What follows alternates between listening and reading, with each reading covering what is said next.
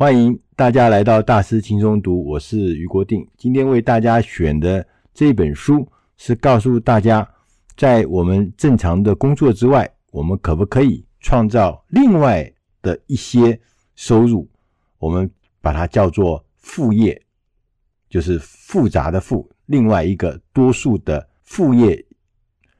那这本书的英文名字叫《Side Hustle》，我们翻译成“副业行动”。二十七天，这本书还有一个副的标题是 “From Idea to Income in Twenty Seven Days”，在二十七天之内把你的 idea 变成收入。这本书的作者呢，克里斯·古利伯先生呢，是一个知名的出版人，同时也创办了副业学校，他就教大家怎么样能够有多重的收入，除了单一白天上班收入外，其他业余时间。你可不可以也创造一些收入？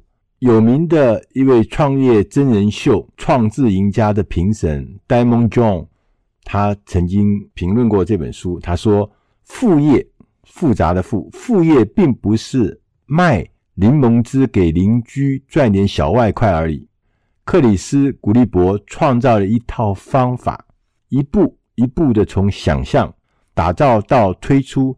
真的可以赚到钱的副业，无论你是想要补贴家用，或是快速启动一个成熟的事业，古利伯要教你如何在短短的二十七天开创副业。在这本书的一开始呢，他就开宗明义的说，副业经济现在正夯的，因为多重的职业已经不再是为了生计，或者迫于无奈的选择。我们以前常常看到很多的人，他因为主业收入的不足，应付他的生活，所以他就去兼差，兼好多的差。他这是过去的副业的形态。现在呢，事实上副业是一种新的工作形态跟人生风景。它提供了安全感、额外的收入、自信、乐趣，很多很多的好处。二十七天的行动是让你落实在这个念头。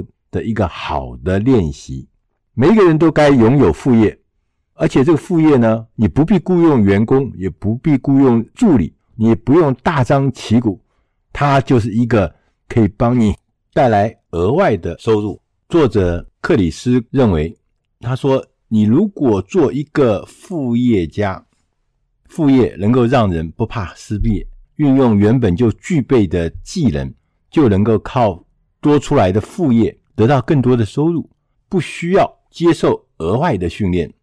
当你的收入来源不是只有一个的时候，你就会有更多的自由，有更多的选择。副业会让你不必增加财务的压力，就能够完成，就能够做自己更多喜欢的事情。这股副业的风潮，加上我们现在很流行的 slash 斜杠思维的加码演出。重新定义了工作的形貌，也让我们重新思考自己想要实现什么样的人生、什么样的生活。副业计划的重点是行动。如果在朝九晚五之余，你想要有一点不一样的生活，或是把自己的业余兴趣发展成为有用的服务，或是单纯的只是想要兼差增加收入，现在都是发展副业最好的时机。克里斯在这本书里面直截了当的提出了一个计划。他说：“你要花五个礼拜、二十七天的时间，把你的行动、副业的行动计划给它执行，一步一步的完成。它分成五个礼拜，第一个礼拜五天要干什么？想出点子来。这五天你必须要预测未来，你要清楚的想要建立能够获利的。”副业是为了达到什么目的？你要做这个副业是要有目的的，不是这个漫无目标的，是你有目的的。你为什么要做这件事情？然后想出具潜力能够获利的点子，你甚至脑力激荡借用或是偷别人的点子都没问题。你可以把这个点子想得更多、更丰富、更有深度，评估每一个点子带来的机会。与难以执行的困难的地方，第一礼拜要过去了，第五天要简单的预测一下利润。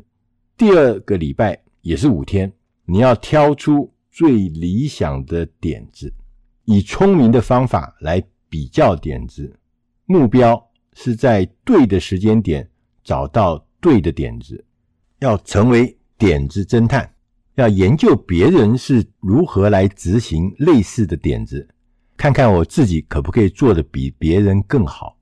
第八天，你要想一想理想客户，可能谁会是你的客户？你要把他找到，跟他喝咖啡，跟他交谈，他们会提到他们碰到了什么困难。碰到了什么痛点？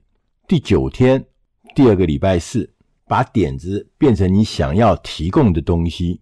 假想一下，你将如何推销或是服务你的产品。第十天是第二个礼拜的最后一天，礼拜五，你要想出人们会认同的创业故事。这就是看出整个大的蓝图了。那是一个创业的故事。接着进入第三周。六天是准备起飞期，第三周的第一天，我们要整理出实质的内容。接着，我们要决定定价的方式。到第三周的第三天，你要列出创业的时候需要的采购清单。第四天，第三周的第四天，要找出收款的方法，钱要怎么拿回来，怎么会得到。第五天。你要设计最初的工作流程、生产流程、制造流程、服务流程。第三周的最后一天，也是第六天，你要多花百分之的时间做最重要的两件事情，要特别重要，也特别注意。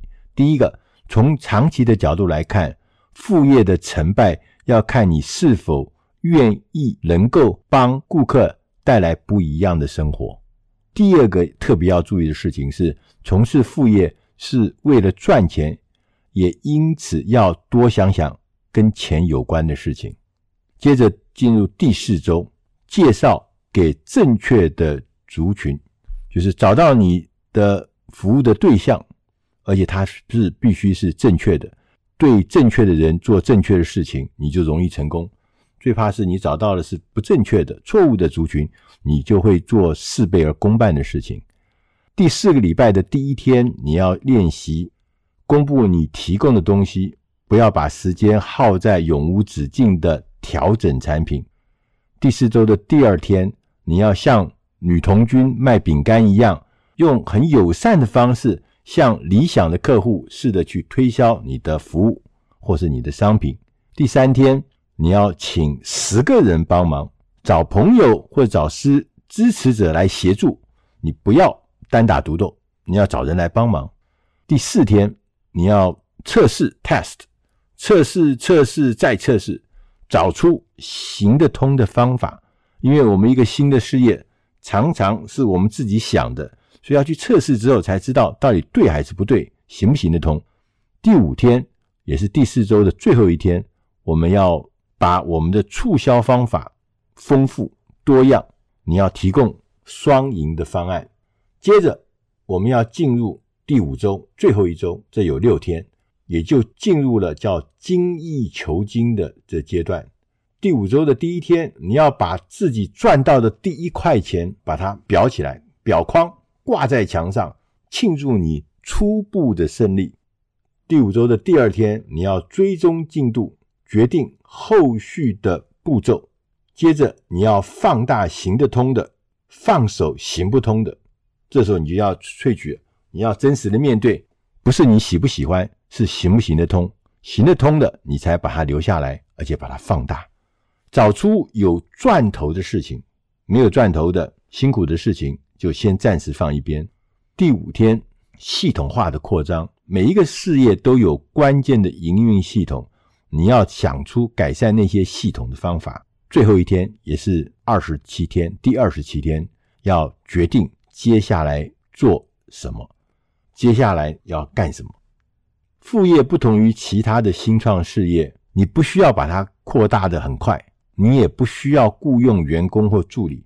副业也没有绝对的正确的方式，只有最适合你的方式。以上的内容是出自。大师轻松读第七百零五期，副业行动二十七天，希望你会喜欢。谢谢大家，再会。